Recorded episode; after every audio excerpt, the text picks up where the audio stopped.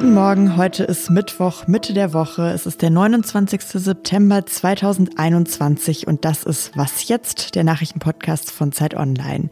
Ich bin Susanne Hangard und hier geht's heute nochmal um die Nachwehen der Bundestagswahl. Wir schauen ganz speziell auf die Grünen und wie sich dort jetzt Baerbock und Habeck positionieren.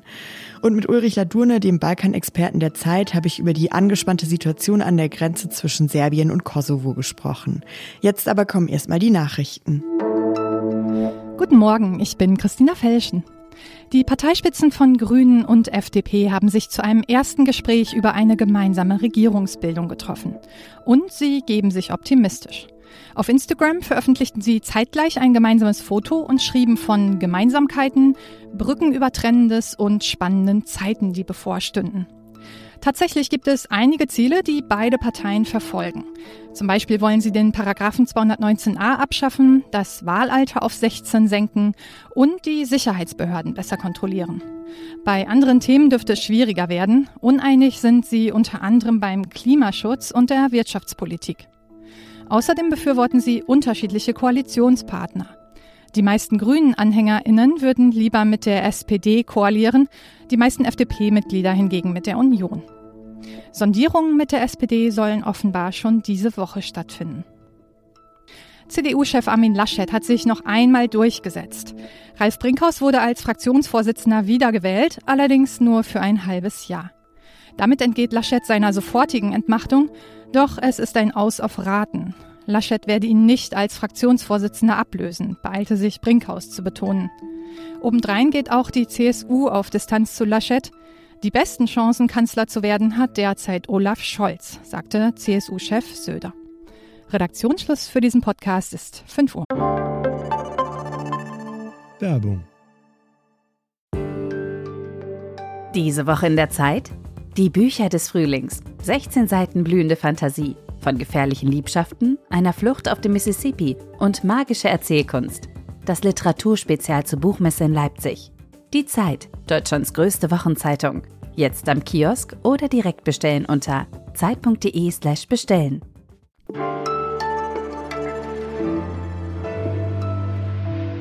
Auch hierbei Was jetzt haben wir ja diese Woche jetzt schon ziemlich viel über die Sondierungsgespräche geredet, die jetzt nach der Bundestagswahl anstehen. Aber spannend ist ja nicht nur, welche Parteien es schaffen werden, sich auf eine Koalition zu einigen, sondern auch, welche Personen dann Deutschland regieren.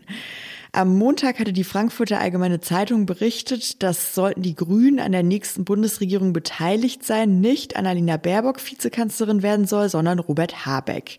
Bei mir am Telefon ist jetzt Johanna Roth. Sie ist Redakteurin im Ressort Politik, Wirtschaft und Gesellschaft von Zeit Online und hat sich die Situation bei den Grünen genauer angeschaut. Hallo Johanna. Hallo Susanne. Johanna, erstmal bevor wir jetzt wirklich inhaltlich darüber reden, was bei den Grünen da los ist, ist es nicht schon ganz schön viel so Zukunftsspekulation, weil eine Koalition, die steht ja wahrscheinlich wahrscheinlich noch länger nicht. Ja, natürlich, aber gerade deshalb ist das eigentlich so bemerkenswert, was da gerade bei den Grünen passiert. Die Grünen haben zwar nicht die Wahl gewonnen, aber eine historische Mehrheit geholt unter Annalena Baerbock als Spitzenkandidatin.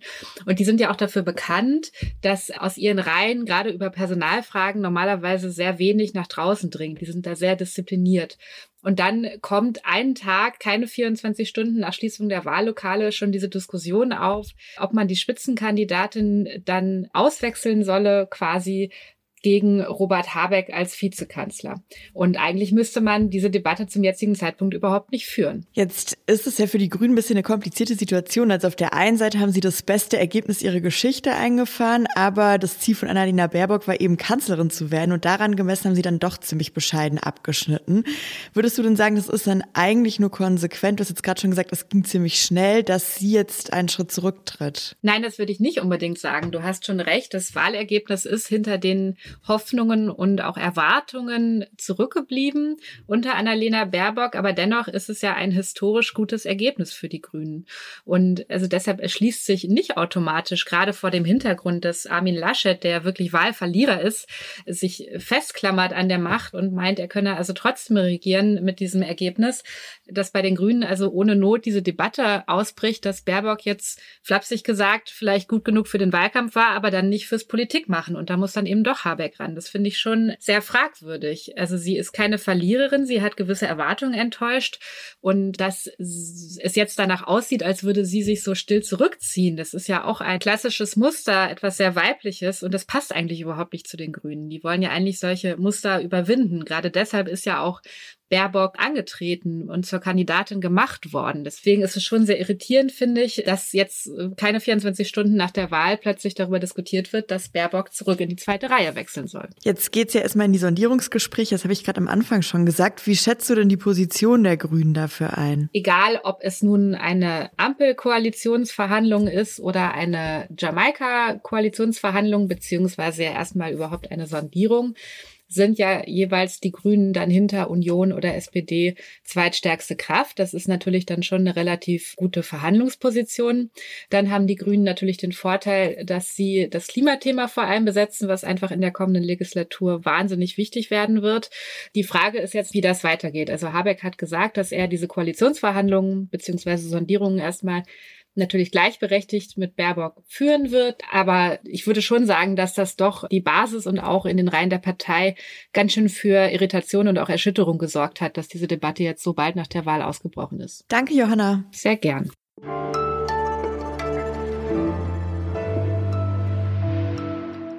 Und sonst so? Es gab in den vergangenen Wochen ja wirklich viele Merkel-Rückblicke, aber ich habe heute noch einen entdeckt und den fand ich so besonders, dass ich Ihnen den nicht vorenthalten möchte.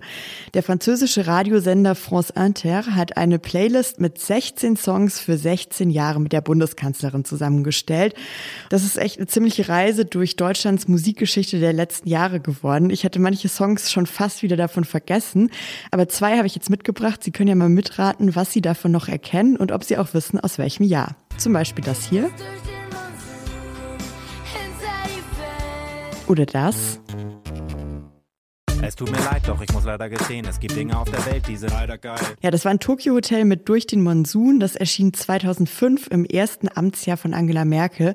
Und das zweite war Deichkind, leider geil, ein paar Jahre später, 2012. Wenn Sie die ganze Playlist hören wollen, die haben wir natürlich verlinkt. Viel Spaß. An der Grenze zwischen Serbien und dem Kosovo hat sich in den vergangenen Tagen eine angespannte Situation entwickelt. Serbien hat seine Militärpräsenz im Grenzgebiet dort verstärkt. Laut Medienberichten haben sie vier gepanzerte Fahrzeuge an die Grenze zum Kosovo verlegt. Die von der NATO geführte Kosovo-Truppe auf der anderen Seite, die haben erklärt, dass sie ihre Routinepatrouillen jetzt verstärkt haben. Aber wie gefährlich ist diese Situation? Das kann uns jetzt Ulrich Ladurne erklären. Er ist Redakteur im Politikressort der Zeit und berichtet seit Jahrzehnten über den Balkan. Hallo Ulrich. Hallo. Ulrich, wie würdest du das einschätzen? Wie gefährlich sind diese Entwicklungen dort an der Grenze? Ja, das ist im Augenblick schwer zu sagen. Es ist aber in jedem Fall eine Eskalation die schon gefährlich ist, weil sowas schnell außer Kontrolle geraten kann. Das handelt sich ja um einen Konflikt, der sehr alt ist, über 20 Jahre alt ist zwischen Serbien und Kosovo. Serbien erkennt den Kosovo nicht an. Und äh, man muss dazu sagen, beide Staaten, Kosovo und Serbien, sind EU-Beitrittskandidaten. Insofern ist dieser Konflikt auch für Europa schon von Bedeutung und auch gefährlich. Kannst du noch mal erklären, wie ist es überhaupt dazu gekommen, dass sich die Situation jetzt in den letzten Tagen so zugespitzt hat oder dass, wie du gerade gesagt hast, sie sogar eskaliert? Ja, es gibt im Kosovo sozusagen eine serbische Enklave, Kosovo Mitrovica. Es gibt ein paar tausend äh, Serben, die dort leben. Diese Serben des Kosovo fahren mit serbischen kennzeichneten Autos rum. Und jetzt haben die kosovarischen Behörden verboten, dass sozusagen wer in Serbien rumfährt, muss auch kosovarische Kennzeichen haben. Und dagegen wehren sich die Serben von Kosovo Mitrovica und äh, haben sozusagen die Grenzübergänge teilweise blockiert. Und deswegen hat die kosovarische Regierung auch Spezialeinheiten geschickt, worauf die serbische Regierung in Belgrad Spezialeinheiten an die Grenze geschickt hat und die Armee teilweise mobilisiert hat. Jetzt besucht heute Ursula von der Leyen, also die Kommissionspräsidentin der Europäischen Union, den Kosovo. Glaubst du, sie kann dazu beitragen, dass sich die Lage wieder beruhigt? Ich denke, es ist gut, dass sie hinfährt, weil das schon auch deutlich macht, wie wichtig sie das nimmt und auch die Europäische Union diesen Konflikt nimmt. Sie wird vielleicht die Lage hoffentlich beruhigen können, aber am Grundkonflikt wird sich wahrscheinlich wenig ändern. Der Grundkonflikt besteht ja darin, dass Kosovo sozusagen sich einem Krieg 1990 abgespalten hat von dem serbischen Staatsverband. Und Serbien erkennt Kosovo nicht an und Kosovo ist 2008 offiziell unabhängig geworden, aber Serbien weigert sich, dieses Land anzuerkennen. Und das ist eigentlich im Moment der unlösbare Konflikt. Und solange die beiden sich nicht gegenseitig anerkennen, beziehungsweise Serbien nicht Kosovo anerkannt, wird auch von der Leyen nicht diesen Konflikt wirklich lösen können. Ja, vielen Dank, Ulrich. Gerne. Und das war's mit Was Jetzt für heute Morgen. Ich bin Susanne Hangert und unsere Mailadresse ist wasjetzt.zeit.de. Wir freuen uns über E-Mails und ich wünsche Ihnen jetzt erstmal einen guten Start in den Tag. Ja, ich war, ich war, ich war öfters da, nicht in den letzten Jahren, aber ich war, ich war viel da bis in den 90er Jahren, 2000er Jahren.